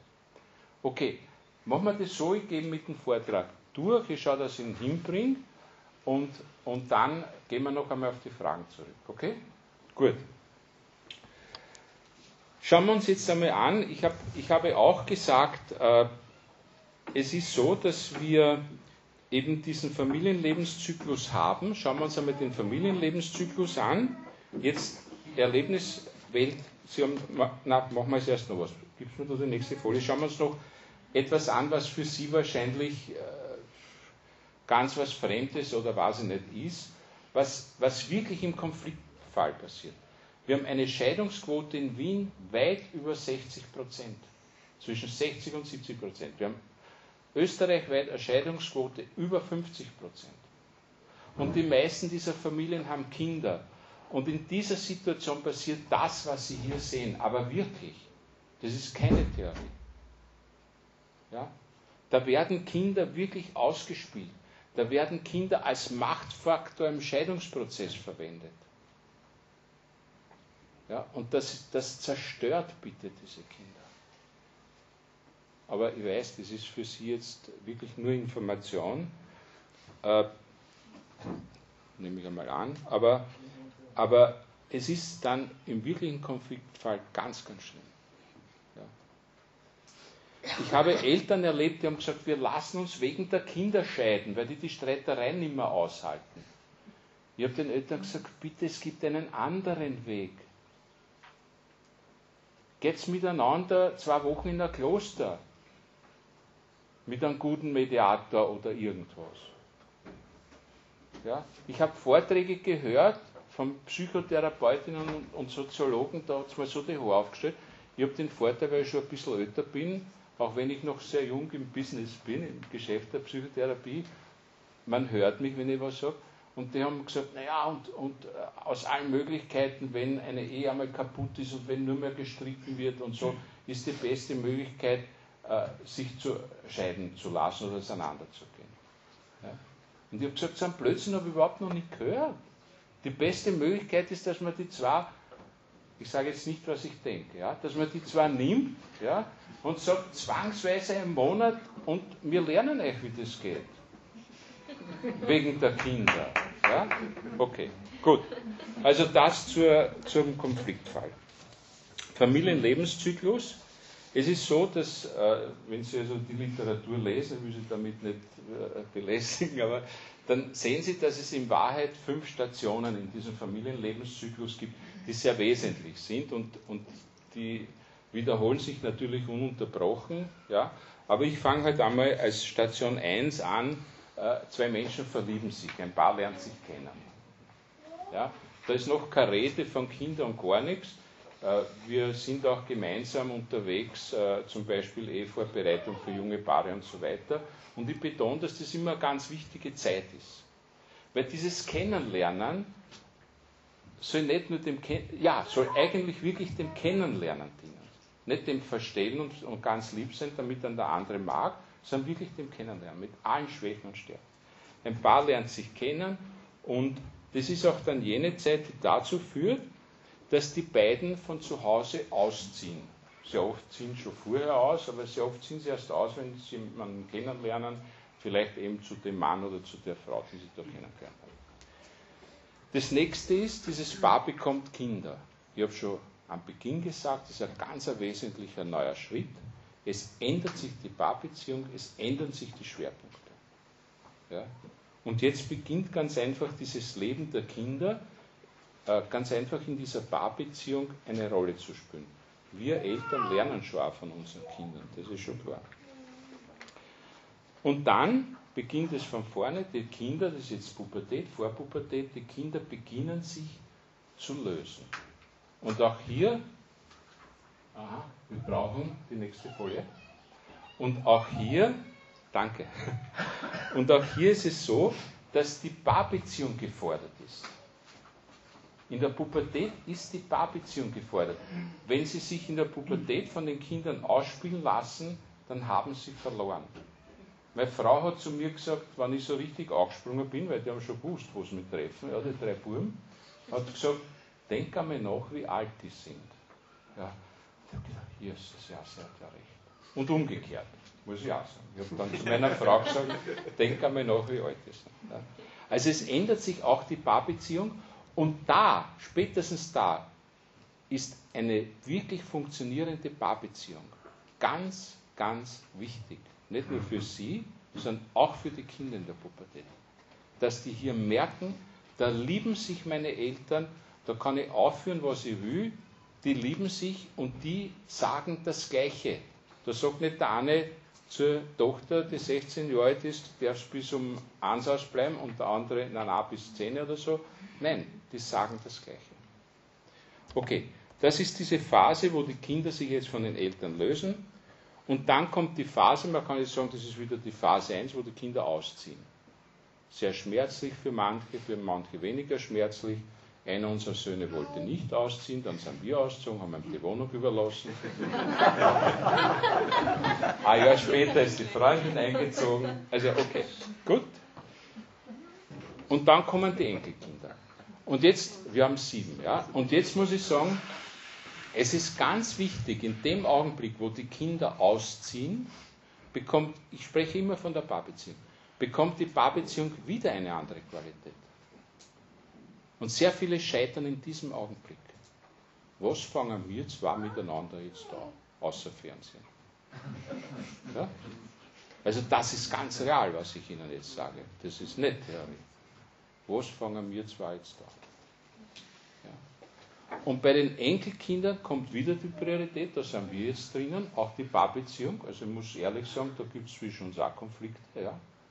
Denn die Frage ist, welche Priorität geben wir den Enkelkindern und welche Priorität geben wir der, Paarbeziehung? Heute ist es so, dass Großeltern gefordert sind. Ja? Weil die Eltern der Kinder arbeiten gehen, was immer. Ich will gar nichts, gar nichts beurteilen und gar nichts. Aber heute sind Großeltern gefordert, sollen sie oft einspielen, sollen sie oft aufpassen. Ja, und welche Priorität hat dann die Paarbeziehung? Also ist jede, jede Phase in diesem Familienlebenszyklus aus der Sicht der Paarbeziehung ändert die Paarbeziehung. Und, und es ist wichtig, das zu wissen, es ist wichtig, sich darauf einzustellen und es ist noch wichtiger, im Paar darüber zu reden und zu sagen, wie ist das jetzt, wie tun wir da miteinander. Okay? Das zum Familienlebenszyklus. Schauen wir uns die nächste Folie an. Und die ist schon mein Traum für den ich Sie begeistern möchte. Mein Traum, und jetzt denke ich wieder ans Flugzeug, wären glückliche Eltern, die im Konfliktfall ganz einfach für sich diese Sauerstoffmaske nehmen und sich voll auf ihre Beziehung konzentrieren. Ich habe auch einige Klienten, die sehr religiös sind und egal wo, auch religiös sehr engagiert sind. Und ich sage allen, in dem Augenblick, wo die Basisbeziehung Probleme macht, alles andere zurückstellen. Das gilt nicht für Ordensleute, da soll es keine Paarbeziehung geben. Das gilt, nicht, das gilt nicht für Priester. Aber das gilt bitte für alle Menschen, die verheiratet sind, die eine katholische Ehe führen das ist unser Orden, das ist unsere Berufung. Und alles andere hat bitte zweite Priorität. Ja, und mein Traum ist, glückliche Eltern, die im Krisenfall genau wissen, wo die Priorität liegt und dort auch die Priorität setzen. Und alles andere kategorisch zurückschrauben. Ja, es gibt nur ein Thema, das vielleicht hier noch eine Ausnahme bildet. Das ist nämlich die Frage des Überlebens. Das heißt, wenn man am Existenzminimum lebt, muss halt einer schauen, dass die Brötchen nach Hause kommen. Aber das ist schon die, die einzige Frage. Auch die Frage der Selbstverwirklichung, der Karriere, was immer. Aus meiner Sicht, wenn die Paarbeziehung einmal kaputt geht, werden Sie sehen, was alles passiert. Auch mit der Karriere, mit allen anderen. Also ich kann nur an Sie appellieren. Glückliche Eltern, in lebendiger Liebe zueinander. Eltern, und das ist ein anderer Zugang zum Thema Kinder, die für ihre Kinder dankbar sein. Ich habe das schon mitgekriegt da drüben, ihre Stimmung, ihre Dankbarkeit. Ja? Und das ist ganz ein anderer Zugang, das ist ganz ein anderes Thema. Gott, wir danken dir dafür, dass wir diese Kinder haben. Wir beten das jeden Tag am Abend. Jeden Tag. Lebendiger Glaube in Familien. Wir beide waren in Ort an der Donau. Da hat uns der Pfarrer Statistik vorgelegt. Also da haben wir ein paar Paare vorbereitet. Das ist zwar aus Amerika gesagt, die stimmt aber auch für, die stimmt aber auch für Österreich oder für Deutschland. Über 50% Scheidungsquote, katholisch Verheiratete 33% Familien, wo der Glaube lebendig ist. Was glaubst du, wie hoch die Scheidungsquote ist laut dieser Statistik? Du darfst nicht sagen, weil du weißt das. Du weißt das auch? 2%. 2%. Und wenn jemand sich fragt, wie mache ich es? Ja, wie kann ich, wenn es heiraten, ja, wie kann ich schauen, dass das in Ordnung geht? Dann frage ich, wie heiratet jetzt? Aha, katholisch. Schaut, dass der Glaube in der Familie gut geht und lebendig bleibt. Ja, dann ist die Wahrscheinlichkeit, dass die scheitert, 2% bitte. Okay. Lustige, fröhliche Kinder, nicht aufgesetzt, wie man sie oft in Amerika erlebt. Ich war ein paar Mal mit meiner Frau drüben, sondern echt. Und dann die Familie als Ort des Vertrauens, habe ich vorhin gesagt. Vertrauen, Vertrauen, Vertrauen. Als Ort des Wohlwollens, der Liebe, der Geborgenheit. Denken Sie an die ersten zwei Jahre, diese Geborgenheit, die die Kinder erleben. Verwenden Sie nicht zu oft den Kinderwagen, nehmen Sie die Kinder in ein Tragetuch an sich. Der Freude und der Freiheit. Gott gibt uns die totale Freiheit, selbst wenn wir uns tausendmal verbrennen an diesem blöden Bügeleisen. Wir alle haben die Freiheit. Und wir sollten sie auch unseren Kindern geben. Und auch den Partnern und der Partnerin geben. Gepaart mit Vertrauen ist die Freiheit das Schönste, was es auf dieser Welt gibt. Okay, damit bin ich eigentlich am Ende. Sie haben in Ihrer Unterlage noch zwei Seiten drinnen, die mir besonders wichtig sind, aber bevor wir die angehen, gehe ich noch einmal auf die Fragen zurück. Die sind mir besonders wichtig, nämlich 111 Punkte, wie Sie Kinder und Jugendliche begeistern können. Davon sind zwei Punkte leider doppelt. Und zwar der Punkt Nummer, meine Frau hat mich darauf aufmerksam gemacht, der Punkt Nummer 66 und 107 ist genau gleich. Aber alle anderen, daher sind es nur 110, aber drei Anser sind so schön, aber alle anderen sind Unikate. Gehen wir zurück zu den Fragen, wenn Sie wollen, oder haben Sie keine mehr? Gewaltfreie Erziehung kommt noch. Gewaltfreie Erziehung. Okay. Gewaltfreie Erziehung kommt. Den hätte ich jetzt vergessen, okay, weil, ich, weil das, also das ist super. Äh, zur gewaltfreien Erziehung ganz einfach vier Punkte, sehr schnell und auch hinterlegt mit Stellen aus der Bibel und mit Erlebnissen von mir, mit äh, auch einer Parabel. Ich sage Ihnen das erste Erlebnis, meine Frau und ich, wir haben auf einen Hund der Schwiegertochter aufgepasst, das war so ein 40 Kilo Hund, ziemlich stark fest. Wir wohnen in Sommeren, ein kleines Dorf am Leitergebirge, und da gibt es einen kleinen Hund des übernächsten Nachbarn, der gewohnt ist, da jeden Tag äh, spazieren zu gehen. Sie werden gleich wissen, warum ich über Hunde erzählt, erzählen. Ja? Und dieser kleine Hund hat nicht gewusst, dass dieser große Hund da bei uns ist, geht nichts ahnend an unserem Grund vorbei. Unser Hund, auf den wir aufgepasst haben, sieht den kleinen Hund, springt über den Zaun und ich habe mir gedacht, das frisst dann auf. Der kleine Hund, war so, ja, also man hat diese Aggressivität, ja, der kleine Hund ist um sein Leben gerannt, unser Hund ihm nach, ihr als Dritter, aber viel zu langsam. Der kleine Hund kommt auf seinen Grund an ja, und mir, also das hat er gerade noch schnaufend erreicht und ich habe mir gedacht, also jetzt passiert jetzt wieder aufgefressen. Bleibt stehen, dreht sich um und bellt unseren Hund an. Und ich habe mir gedacht, was passiert da jetzt? Ich war schon sehr nahe. Unser Hund hat gebremst wie ein Wahnsinniger, hat den kleinen Hund angeschaut und ist gegangen. Warum? Die Wahrheit, und dieser Punkt heißt Mut zur Wahrheit. Die Wahrheit war, der große Hund hat gemerkt, den Kleinen geht es nicht mehr um sein Leben. Das ist ihm vollkommen wurscht. Den Kleinen geht es darum, dass er sein Territorium verteidigt. Und das hat er zur Kenntnis genommen.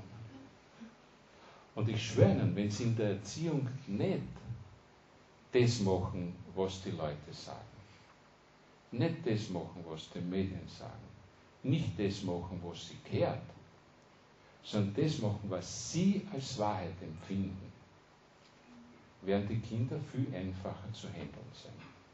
Also der erste Punkt ganz einfach, Mut zur Wahrheit. Zu ihrer Wahrheit. Die Kinder spüren, dass sie jetzt von den Kindern etwas verlangen, weil das ihre Wahrheit ist. Nicht, weil das sie so kehrt und weil die Tante jetzt kommt, sondern weil das ihre Wahrheit ist. Ja? Und wenn sie dem Kind sagen, putze dir am Abend die Zähne, weil du wirst sehen, dann hast du weniger Probleme beim Zahnarzt und das tut schon sehr weh beim Zahnarzt, dann wird das Kind sich die Zähne putzen. Vielleicht nicht gleich, aber noch ein bisschen nachdenken. Und der zweite Punkt, und da will ich jetzt eine Parabel erzählen, die Sie vielleicht eh schon kennen. Äh, früher sind so Gaukler von Dorf zu Dorf gezogen, da war so ein Hochseiltänzer und dieser Hochseiltänzer hat ein Seil gespannt, ganz oben zwischen zwei Bäumen und ist da hinübergegangen. Ich habe diese Parabel auch schon bei Radio Maria verwendet. Sie gefällt mir ganz einfach. Ja. Und da unten ist ein Mädchen gewesen, das hat applaudiert, die war ganz begeistert. Dann ist er runter, hat eine Scheibtruhe geholt, ist rauf und wollte mit der Scheibtruhe rüber und hat zu dem Mädchen runtergerufen, weil die wieder so begeistert war. Glaubst du, dass ich das wirklich schaffe? Die hat gesagt, na selbstverständlich, hat gesagt, dann komm rauf und setz dich rein. Und warum erzähle ich die Parabel? Steigen Sie in die Beziehung, Vertrauen, was immer, steigen Sie in die Beziehung zu Ihren Kindern wirklich ein. Versuchen Sie die Welt Ihrer Kinder kennenzulernen. Steigen Sie dort ein. Schreien Sie nicht gegen das Computerspiel, sondern setzen Sie sich einmal hier und spielen Sie mit Ihrem Kind. Ja, und dann kann man schreien. Aber steigen Sie bitte in die Welt der Kinder ein. Wirklich. Lassen Sie sich ein. So wie die in die Scheibdrucken steigt. Das nächste ist, und das ist einer meiner Lieblingsstellen in der Bibel, ich habe sie hier liegen, die wunderbare Brotvermehrung. Sie alle kennen die Stelle, 5000 oder 4000 Zuhörer, Jesus erzählt wunderschöne Dinge, die hören alle begeistert zu und dann sagt er zu seinen Aposteln, besorgen mir noch was zum Essen, die sind sicher alle schon hungrig. Die Apostel sagen, wo sollen wir da was zum Essen kriegen? Ja, Jesus sagt, was habt ihr? Und das waren dann, glaube ich, fünf Brote und sieben Fische. Wie viel? Zwei Fische. Zwei Fische. Ja, noch weniger. Und Jesus segnet die, spricht ein Gebet, Sie kennen es alle besser als ich, und dann werden alle wirklich versorgt, mit Essen versorgt, inklusive der Frauen und Kinder steht dann noch da drin, wenn ich mich richtig erinnere. Ja, und dann bleiben noch zwölf Körbe über oder so. Ne? Und warum erzähle ich das jetzt? Weil wir auch wissen müssen, dass wir in Wahrheit Kindererziehung nicht machen können. Wir können unseren Beitrag leisten. Wir können unsere zwei Fische und die Brote beitragen. Aber wir können Kindererziehung nicht machen. Die wichtigen Dinge auf dieser Welt können wir nicht machen. Wir können auch Liebe nicht machen. Das sind Dinge, wo Gott uns ganz einfach helfen muss. Ich bin kein Priester, ich bin Psychotherapeut, ich sage das trotzdem. Ja? Und diese Demut, ich kann das nicht machen, nimmt viel Stress, und jetzt sehe ich es als Psychotherapeut, nimmt viel Stress weg von ihnen, gibt ihnen viel Freiheit.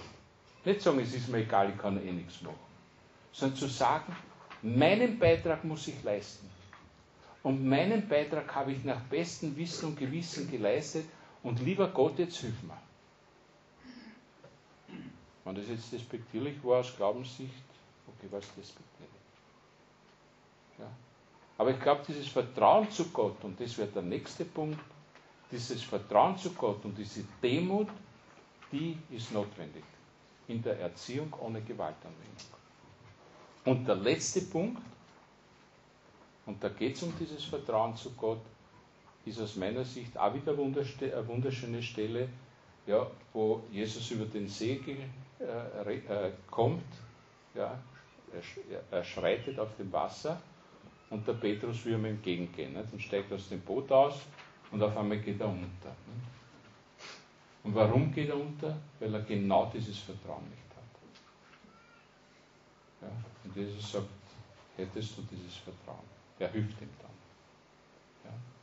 Also das Bewusstsein, wir können es nicht machen, wäre der dritte Punkt. Und der vierte Punkt, dieses Vertrauen zu Gott, dass er uns wirklich helfen wird.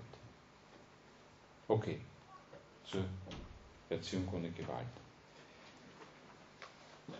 Gehen wir zurück zu den Fragen. Ohne Gewaltanwendung, bitte.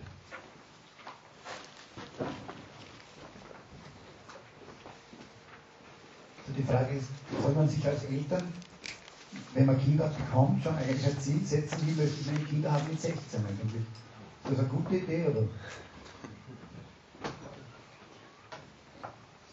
Also ich glaube, man sollte sich, das gilt nicht nur für die Kinder, sondern für jede menschliche Beziehung, man sollte sich überhaupt kein Ziel setzen, wie will ich den anderen haben. Ja, auch in der Partnerbeziehung, nicht bei den Kindern auch nicht, wie will ich meine Kinder, wie will ich sie erziehen, das ist eine gute Idee, nämlich wenn man in, in der Paarbeziehung darüber redet. Vielleicht ist es falsch gekommen. Äh, nicht, was soll ich also als Ziel an, an der Person erreicht haben, sondern äh, wann habe ich mein Ziel, äh, dass das Kind äh, erzogen ist, also erzogen ist äh, wo ich mein Kind äh, hinauslassen kann in die Welt, wo ich damit zufrieden bin und glücklich bin eigentlich. Ich meine, ich will irgendwas erreichen mit meiner Erziehung. Ich will nicht noch einem Scherbenhaufen stehen und sagen, eigentlich habe ich versagt oder was ich was. Also, ist irgendwo der Punkt, also zum Beispiel war das für mich, also ich, mein Ziel war oder ist es, dass mein Kind mit 16 kommt und sagt, Papa, was meinst du? Und wenn ich das schaffe, war für mich immer, schon, das habe ich ganz am Anfang gesagt, dann habe ich, glaube ich, mein Ziel erreicht, dass er nur meine Meinung fragt. Ob er jetzt dann bei mir ist oder nicht, aber das war. Ich weiß, dass ich jetzt sehr böse bin. Ich bin nicht so diabolisch. Ja, mach also, mein, also mein Vorschlag wäre, nochmal, das ist sehr individuell und ist von Kindern und von Eltern und von der Beziehung zwischen den beiden abhängig. Aber mein Vorschlag wäre, dass man nicht ein Ziel formuliert, jetzt nur tendenziell, ja, das so ausschaut, wann habe ich mein Ziel erreicht, wann bin ich glücklich, mhm. ja, also wann das Kind mich, sondern dass man es umgekehrt formuliert. Dass man sagt, mein Ziel ist, dass das Kind glücklich ist. Und wenn ich merke, das Kind ist glücklich mit 16, 17, 18, 19, wann immer, dann habe ich mein Ziel erreicht.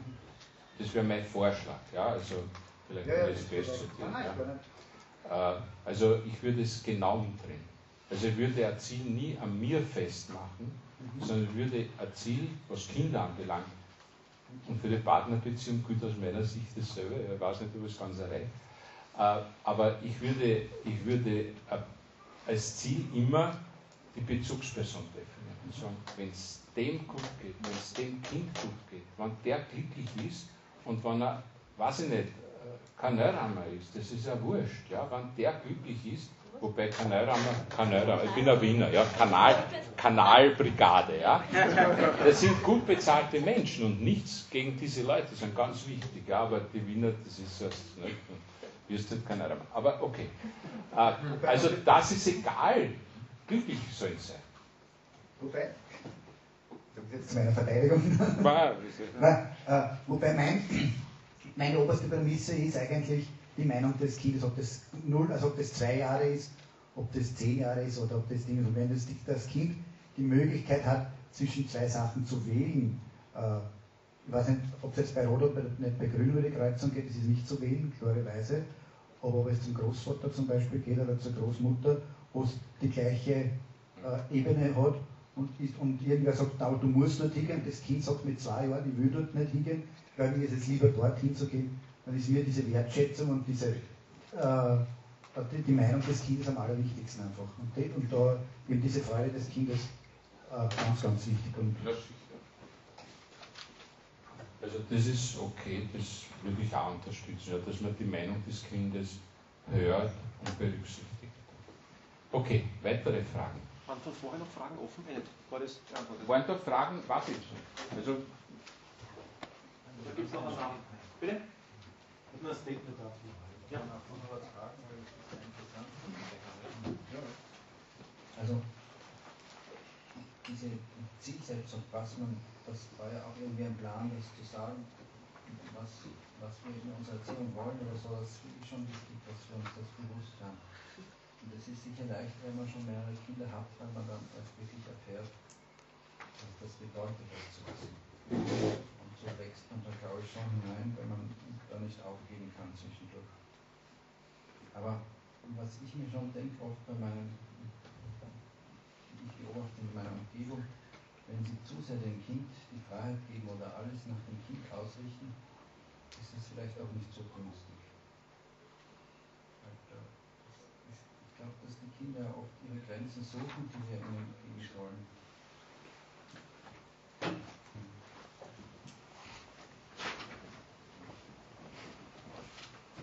Also vielen Dank für diesen Hinweis.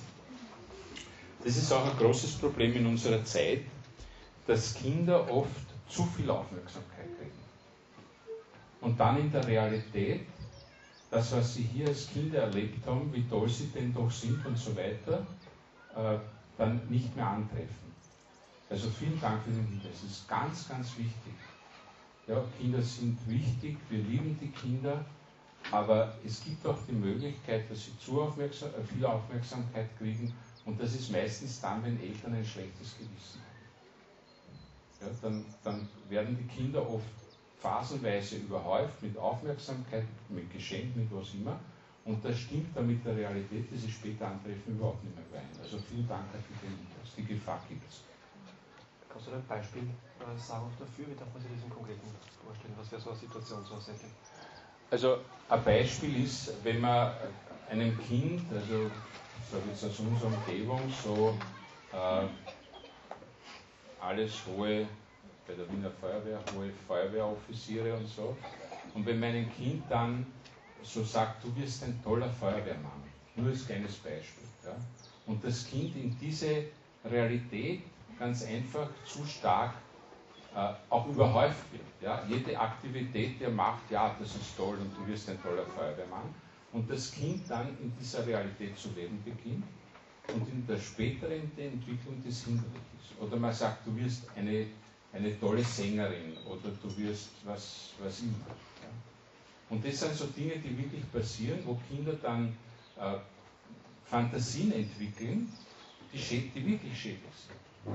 Die beginnen dann in dieser Fantasie zu leben und verstehen dann gar nicht mehr, dass andere das nicht so sehen ja, dass andere dann sagen, hm, also so eine tolle Sängerin oder so ein toller Filmstar oder was immer, wirst du halt nicht. Ja? Und werden dann, Entschuldige, und werden dann natürlich auch mit Misserfolgen nicht so rechtfertigen. Aber wie gesagt, das ist nur eine Gefahr gegenüber all dem anderen, was ich gesagt habe, sehe ich sie nicht so, so groß.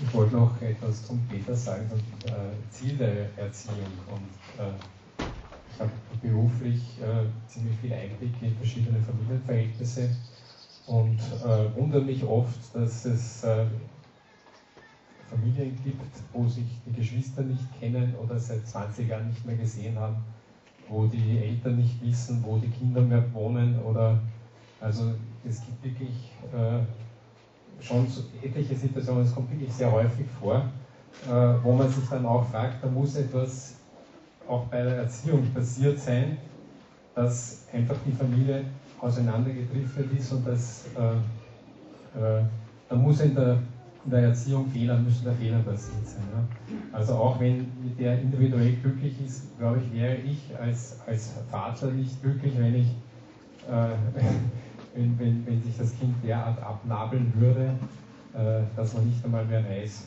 wo es ist oder wie es liegt. Das stimmt ganz sicher, ich glaube, solche Fälle natürlich sehr viele, äh, dass man ganz erschüttert ist, wie also Spannungen sich in Familien aufbauen, wie Familien auseinanderdriften. Äh, was ich beobachte, ist, dass in diesen Fällen auch sehr oft in der Basisbeziehung ganz gravierende Probleme da sind und dass das sehr oft passiert, wenn es Patchwork-Familien sind. Ja? Also mir kommt, also ich habe, nein, ich habe keinen Fall, wo ich sage, diese beiden Eltern lieben sich wirklich, das ist wirklich merkbar, dass die glücklich sind, dass es ihnen gut geht und dann kommt es zu solchen Auseinandersetzungen. Ich habe keinen Fall, ich kenne das nicht.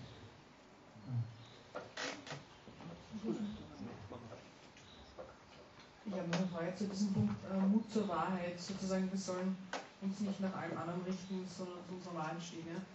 Ähm, ich habe das Gefühl, das ist für uns sozusagen ein, sehr hohes Ideal und wir würden das ja auch gern. Die Frage ist, ob die Kinder mitspielen. Und ich habe manchmal das Gefühl, ähm, vor allem wenn man, wenn man nicht so viel Gleichgesinnte in der Umgebung hat und die Kinder normalerweise im Alltag nicht mit den Kindern, äh, nicht mit solchen Gleichgesinnten zu tun haben, dass die unter enormen Druck stehen, ja? dass die, dieser Zwiespalt zwischen die Eltern zu Hause erlauben und sagen was ganz anderes als alle anderen Kinder. Dieses, was sie schon haben, die anderen haben es alle viel besser, die dürfen ja. viel mehr und wir sind nur die Blöden und altmodisch und so, ja. Ähm, dass man die Kinder da oft sehr unglücklich macht, wenn man da mit ihnen redet und so ähm, und ihnen das erklärt, warum das bei uns so ist und dann verstehen sie es eh und genau. sie übernehmen es irgendwie dann genau. auch. Ja? Aber sie leiden, finde ich, schon manchmal sehr stark. Ist das jetzt prinzipiell gut für die Entwicklung oder schlecht, wenn sie leiden? also, da geht es gleich dazu, ja. Die Frage ist also von genau, also Meine Frage wäre auch, wie kann man Jugendliche in dem Sinn auch befähigen, dass sie gegen den Strom schwimmen können? Und warum ähm, mute ich ihnen dann automatisch auch immer eine Portion Einsamkeit zu oder ihnen zumuten, weil die damit oft verbunden ist? Also ich habe vorhin gesagt, äh, bei dieser Erziehung ohne Machtanwendung, äh, man kann es nicht befehlen. Ja, und spätestens ab der Pubertät geht es eh schief. Aber zu dieser Frage äh, Mut zur Wahrheit und, und du hast vollkommen recht, natürlich ist es so, gerade mit unserer Einstellung, dass daraus natürlich entstehen kann, dass in der Peer Group, also in der Gruppe, wo unsere Kinder sozusagen als Jugendliche angesiedelt sind, sie total gegen einen Strom schwimmen, einsam als immer werden. Äh, ich möchte ein Beispiel von uns sagen. Meine Frau und ich waren sehr lange, und jetzt reden wir ein bisschen über das, der Meinung, Sexualität vor der Ehe darf nicht, soll nicht sein.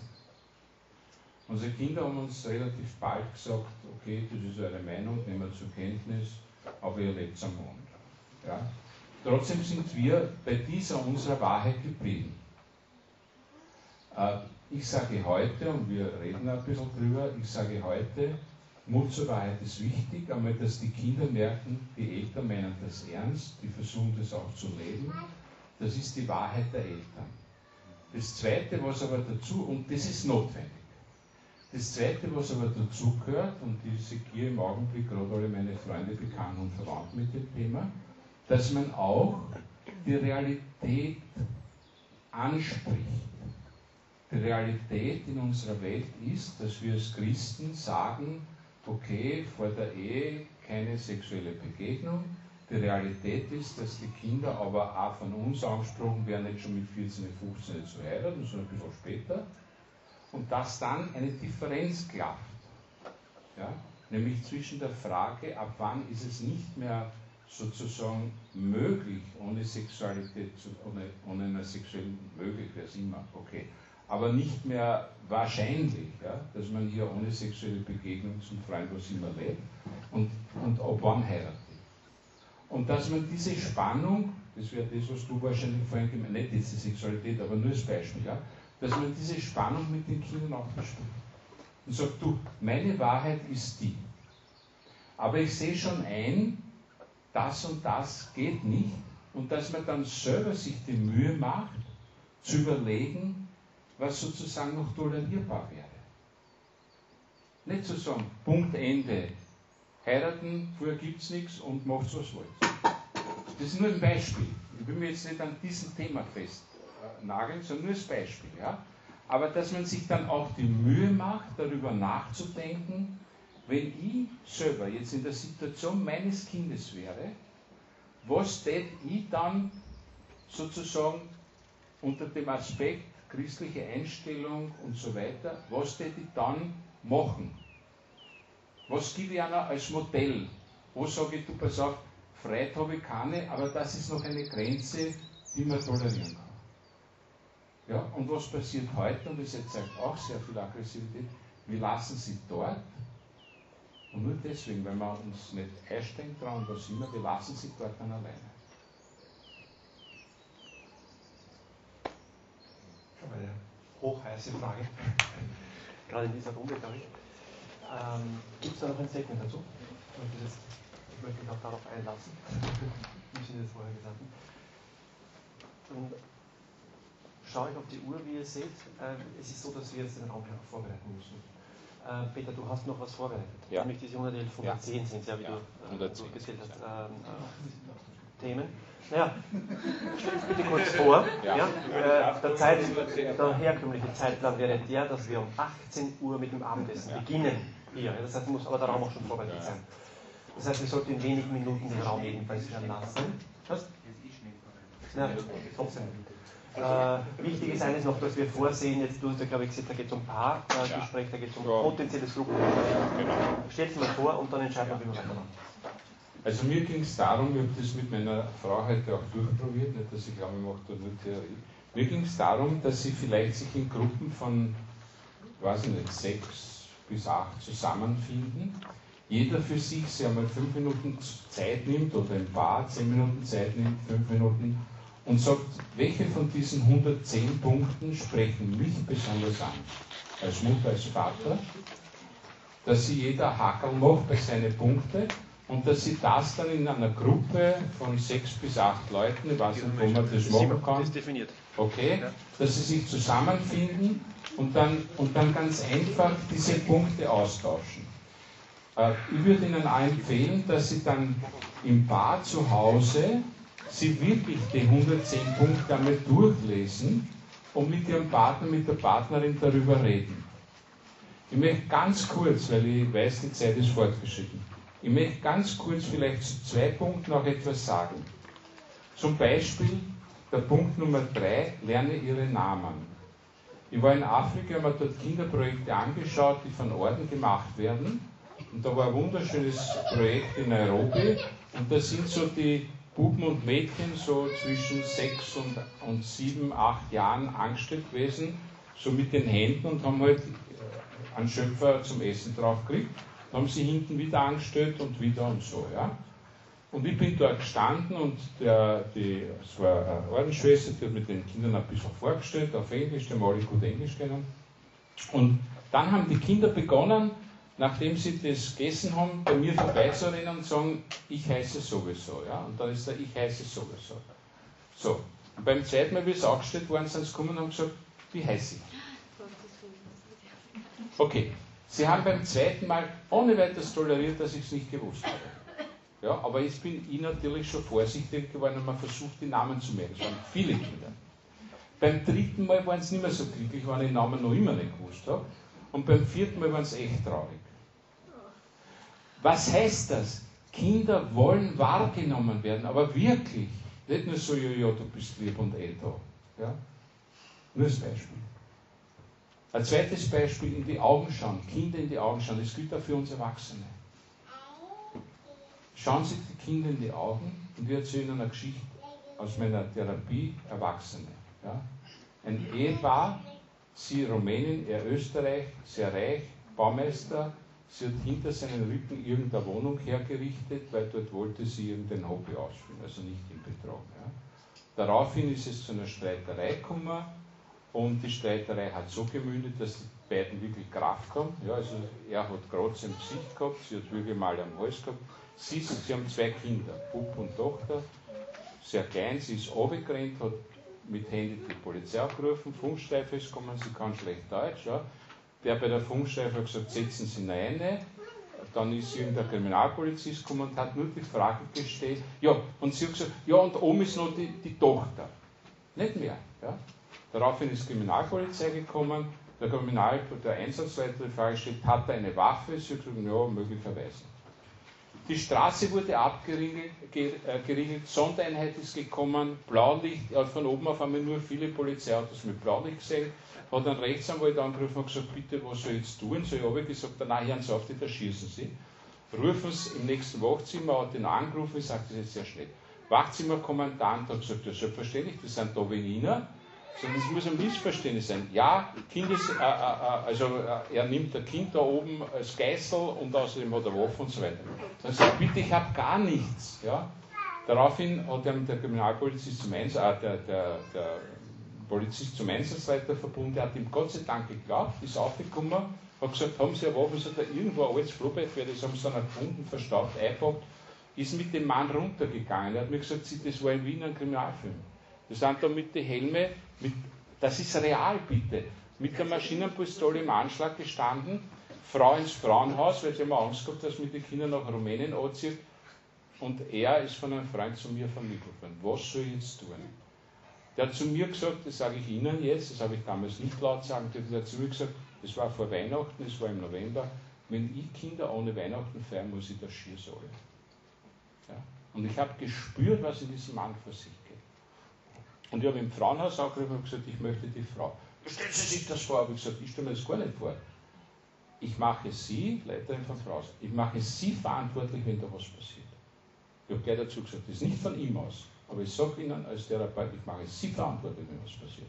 Okay, zwei Stunden später habe ich die Frau gehabt, habe mit ihr am Telefon geredet und gesagt, unter meiner Kontrolle ein Treffen zwischen Mann und Frau.